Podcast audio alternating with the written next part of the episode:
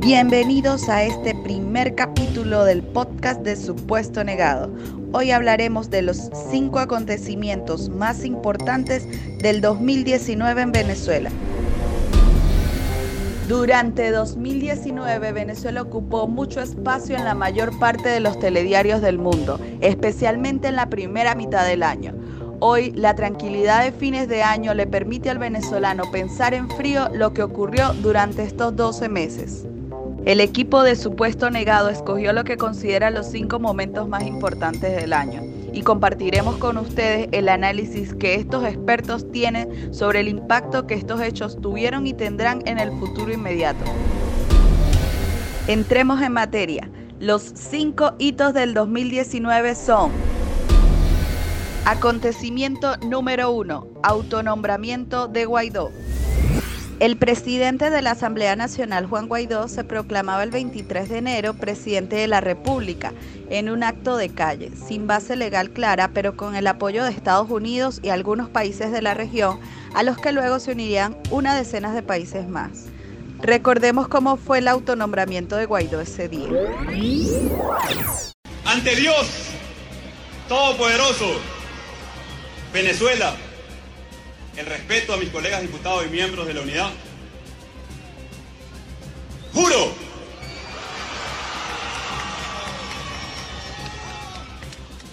asumir formalmente las competencias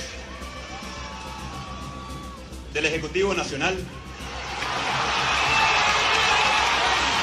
como el presidente encargado de Venezuela.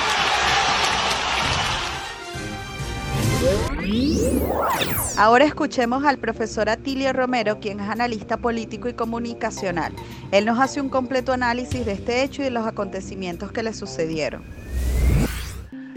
La operación Guaidó está inscrita en el modelo ah, que podemos denominar eh, gobierno de transición. Y así lo expone el mantra.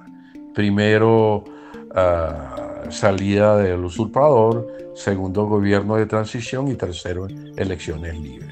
Guaidó no es más que un dispositivo o una operación en ese esquema que tiene al menos tres grandes momentos. El momento de, de el concierto, su juramentación, su autojuramentación, el evento ayuda humanitaria, el concierto y todo lo que ello conllevó, eh, golpe del 30 de abril, operación 30 de abril, y ahora finalizando el problema de su reproducción o continuación como presidente de la Asamblea. Todo eso está inscrito en una estrategia que, que, está definida en esa operación política. Y Guaidó no es más que un sujeto de esa operación. Era un problema dentro de la estrategia la continuidad de Guaidó porque por las operaciones hechas hasta ahora y su evidente fracaso, ya reconocido por todos los actores políticos, para el gobierno era más fácil continuar con Guaidó que con un actor distinto. Allí escuchamos el análisis completo del profesor Atilio Romero sobre el autonombramiento de Guaidó y todo lo que significó este hecho durante el 2019. Acontecimiento número 2 posible invasión de Estados Unidos. Intervención, bloqueo naval, acción militar. Todas las opciones están sobre la mesa, repetían los voceros norteamericanos refiriéndose a Venezuela.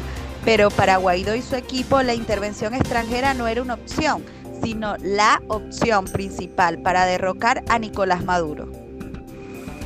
Con respecto a este acontecimiento, tenemos el análisis de Lucas Corner, editor de la página web venezuelanalysis.com. Escuchemos. La estrategia en 2017-2018 no fue una de intervención militar directa, aunque eso se utilizaba como medida de guerra psicológica, sin duda. Y pasando 2019, la amenaza, como todos la vivimos aquí, se, se volvió una, un peligro mucho más palpable que realmente en esas últimas semanas de a última semana de enero y esos primeros esa semana de febrero y marzo, los apagones, que Estados Unidos realmente tenía una intención de, de, atacar a Venezuela y que se estaba armando toda una matriz mediática de tener un gobierno paralelo para realizarlo.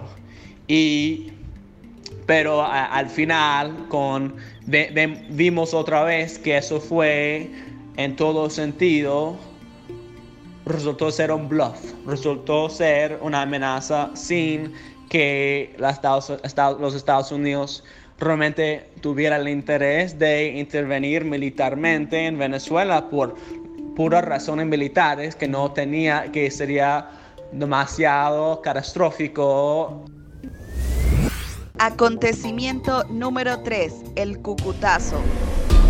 El ingreso forzado a Venezuela de insumos para ayuda humanitaria había sido anunciado por Guaidó para el 22 de febrero y tendría como telón de fondo un publicitado concierto, organizado por el empresario Richard Branson, con celebridades de la industria musical. No obstante, el acto terminó siendo la fuente de todos los escándalos que sacuden hoy a la cúpula de la oposición venezolana. Escuchemos al profesor Atilio Romero, quien nos ofrece su perspectiva sobre el impacto de este evento, tan proyectado además por los medios internacionales. La operación concierto era una operación que fue un poco una de las primeras acciones de Guaidó como presidente, que tenía como finalidad recoger dinero para la ayuda humanitaria que iba a entrar a Venezuela y socorrer la situación de hambre, desesperación, etcétera, que hay en Venezuela. Es decir, la operación era un soporte a Guaidó en su presidencia, un concierto internacional con artistas de renombre que iban a cantar, iban a conseguir dinero y ese dinero iba a servir para eh, generar, comprar y distribuir alimentos. Eso en principio fue la operación básica. El problema está en que la segunda fase de la operación, la entrada de los alimentos, fue muy mal diseñada y fracasó. Es decir, yo dije que iba a usar un concierto para llevar dinero, para recargar dinero, para entrar alimentos a Venezuela y no pude entrar los alimentos. Eso tiene dos problemas. Uno, incapacidad de lograr el objetivo trazado y dos, pérdida del dinero porque después se supo con el cucutazo y todos los demás que el dinero no fue usado sustantivamente para comprar alimentos, sino que fue usado para otros mecanismos, eh, de rape, este, reunión con prostitutas, escopolamina, etc.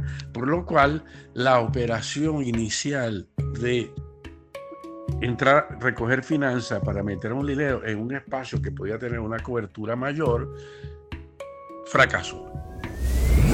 Acontecimiento número 4. Apagón eléctrico nacional. El 7 de marzo, en medio de una profunda crisis económica, tiene lugar el mayor apagón de la historia nacional, dejando sin energía eléctrica a todo el país durante varios días.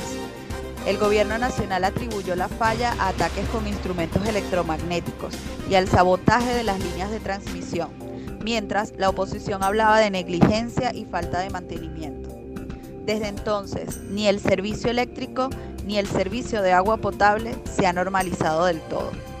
Consultamos al economista y analista político Luis Salas, quien nos da sus impresiones sobre lo que ocurrió y significó este apagón en Venezuela.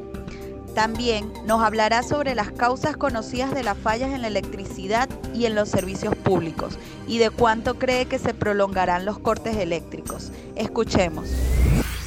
Bueno, el apagón de marzo, este, de marzo de este año, fue uno de los acontecimientos más importantes que, del país, no solamente este año, valga la redundancia, sino en los últimos tiempos, ¿no? por muchas consecuencias que ha tenido, pues, por circunscribirme, o que tuvo, pues, por circunscribirme al tema económico. Eh, particularmente yo creo que tuvo dos consecuencias muy importantes. La primera de ellas es la que tiene que ver con la caída o, la profundización en la caída y aceleración en la caída del Producto Interno Bruto, que para el primer trimestre de este año 2019, que fue el último reporte eh, dado a la fecha de hoy por el Banco Central de Venezuela, eh, estuvo por el orden del 26, el, el menos 26, menos 27% para un trimestre, lo cual solamente fue igualado o, se equipara al primer trimestre de 2003, luego del sabotaje petrolero del año 2002 y diciembre de 2002 y enero, febrero, marzo de 2003. El segundo impacto para mí importante tiene que ver con la aceleración también del proceso de la dolarización transaccional, o sea, decir, pasar de, un proceso en el cual las divisas y particularmente el dólar eran utilizadas por la gente para este, atesoramiento o como referencia contable, pues como unidad de cuenta, a ser directamente utilizados como medios de pago. Y es que, digamos, ahí consideran dos fenómenos. Uno, la escasez eh, de, dinero en efectivo, este, impulsada por las reformas y la política, digamos, de restricción monetaria del Banco Central de Venezuela, con el hecho de que, bueno, durante el apagón los cajeros no funcionaban, o sea, no funcionaban los medios de pago electrónicos, entonces, bueno, casi que el medio este, para pagar se convirtió inmediatamente eh, las divisas, las que la gente eh, tenía, y a partir de ahí el proceso de la dolarización transaccional, que es ese uso del dólar eh, como medio de pago, este, se aceleró. En cuanto al tema, o sea, en cuanto al, apagón en sí mismo, yo creo que, bueno, el apagón es como en extremo simbólico de lo que es la realidad venezolana actual. O sea, yo particularmente creo que es bastante factible y en 15 y último tratamos ese tema, este, que el sistema, el sistema eléctrico nacional haya sido víctima de un sabotaje, pues, por la magnitud de la caída, por sus características, etc. Ese ha sido el argumento también, la explicación del gobierno, si bien el gobierno nunca ha dado hasta la fecha una prueba de que eso sea así. También entendemos que son procesos difíciles de probar, pero digamos, hasta ahorita no existe ninguna evidencia concreta de que haya habido un sabotaje, más allá de las explicaciones y la magnitud pues, de, la caída. Ahora, como nosotros veníamos haciendo estudios previos sobre el tema, la situación del, sistema eléctrico nacional, este, pensamos que en todo caso de haber ocurrido un sabotaje, que todo parece indicarlo, em, se hace sobre la base de la debilidad del sistema eléctrico nacional, que es una que, bueno que viene arrastrando una serie de deficiencias de forma tal que eh, la oferta disponible de electricidad está prácticamente ras con ras con la demanda, lo cual vuelve al sistema enormemente inestable. Entonces cualquier saboteo, cualquier caída, cualquier situación extraordinaria que se le presente al sistema eléctrico nacional este, puede provocar daño eh, profundo. Mira, a nosotros nos parece que el, eh, el, apagón pues, fue abordado de manera relativamente rápida por las autoridades, pero este, ahora un, problema distinto es saber hasta qué punto en la actualidad eh, eh, se ha recuperado el sistema eléctrico nacional. ¿no? en principio hay información poco disponible al respecto, el gobierno como en otros temas no informa mucho, eventualmente uno escucha alguna declaración de algún funcionario y dice que se gastaron tantos millones de dólares, etcétera pero no sé, o sea, sin mayor evidencia de eso. A nosotros lo que nos parece en todo caso es que el Sistema Eléctrico Nacional este, sufrió este, a partir de ahí un proceso de reorganización y reingeniería de manera tal de que se distribuye este, la carga y se blinda ciertos espacios. Entonces en este caso Caracas termina eh, no padeciendo el tema del racionamiento eléctrico, como de hecho fue anunciado, eh, sino que bueno, este, ese razonamiento lo padecen, lo sufren, o en todo caso son objetos de eso otras regiones del país, de manera que pareciera ser bastante desigual. Entonces no creo, no creemos que haya habido una recuperación del sistema eléctrico nacional, que pueda hablarse de una recuperación del sistema eléctrico nacional, sino que en todo caso puede hablarse de una estabilización del mismo a partir del hecho del racionamiento que se hace de él y que de manera, bueno, desigual, inequitativa, etcétera, porque pareciera que la prioridad es mantener a Caracas blindada, si bien Caracas también se ha visto o ha sido objeto de, se ha visto pues afectada por eh, apagones eventuales, sobre todo la, zona de Miranda, o sea, en Caracas la zona de Miranda, Chacao, Baruta, Latillo, etcétera, y bueno, y el área metropolitana de Caracas, o sea, los alrededores de Caracas, zonas como Los Teques, como Guarenas, como Guatire, e incluso Vargas también este, eh, son permanentemente eh, objeto de eh, razonamientos y caídas del sistema eléctrico nacional. Eh, por último, creo que es importante destacar que a nuestro modo de ver, eh, la situación del sistema eléctrico nacional se convierte, si no en la principal factor, no en el principal factor de, de, freno al desarrollo o una recuperación económica, es junto seguramente a, a la escasez de divisas uno de los principales. Por una razón elemental y es que en la, situación del, la situación del sistema eléctrico nacional este, no permite que se le agregue mucho más carga o que se genere mucho más demanda y cualquier proceso de energía eléctrica y cualquier proceso de recuperación económica necesariamente, inmediatamente, o sea, demanda energía eléctrica como demanda combustible, como demanda agua, como demanda una serie de cosas. Entonces, este lo que quiero decir es que para recuperar la economía nacional en los niveles en que, o sea, a partir de los niveles en que ha caído, a mi modo de ver, hay que recuperar previamente este, el sistema eléctrico nacional, porque la situación del sistema eléctrico nacional se convierte en una traba. O sea, inmediatamente que tú puedas, supongamos, recuperar algún tipo de actividad económica, alguna zona este, económica especial, alguna zona industrial, en, en lo que si se genera un proceso donde empieza a recuperarse el consumo, y la actividad industrial y la actividad de los hogares, eso inmediatamente va a crear un colapso mayor del sistema eléctrico nacional. Entonces, para recuperar la economía, para recuperar el país, primero hay que recuperar el sistema eléctrico nacional. Acontecimiento número 5, la toma de la Carlota. El 30 de abril Venezuela amaneció sacudida por la noticia de una presunta rebelión militar. A través de los medios digitales, Juan Guaidó anuncia que ha tomado la base aérea de La Carlota y además se muestra junto a Leopoldo López, liberado de su prisión domiciliaria con complicidad del entonces jefe del SEBIN. A las pocas horas queda en evidencia que, salvo por la liberación de López, el hecho no pasó de ser una escaramuza con poco apoyo militar. El profesor Ociel López, sociólogo y analista político, nos trae un análisis completo sobre lo que significó este acontecimiento para el país. Escuchemos. La azonada del 30 de abril, dirigida por Guaidó y Leopoldo López, eh, tuvo consecuencias importantes. Eh, primero, internas al gobierno de Estados Unidos. Se evidenció que eh, Bolton y Abrams no tenían capacidad para llevar a cabo un golpe militar, que era la vía privilegiada que habían escogido para sacar a Maduro. Así que, digamos, aumentó la desconfianza de Trump sobre algunos de sus halcones más próximos para lograr una salida en Venezuela.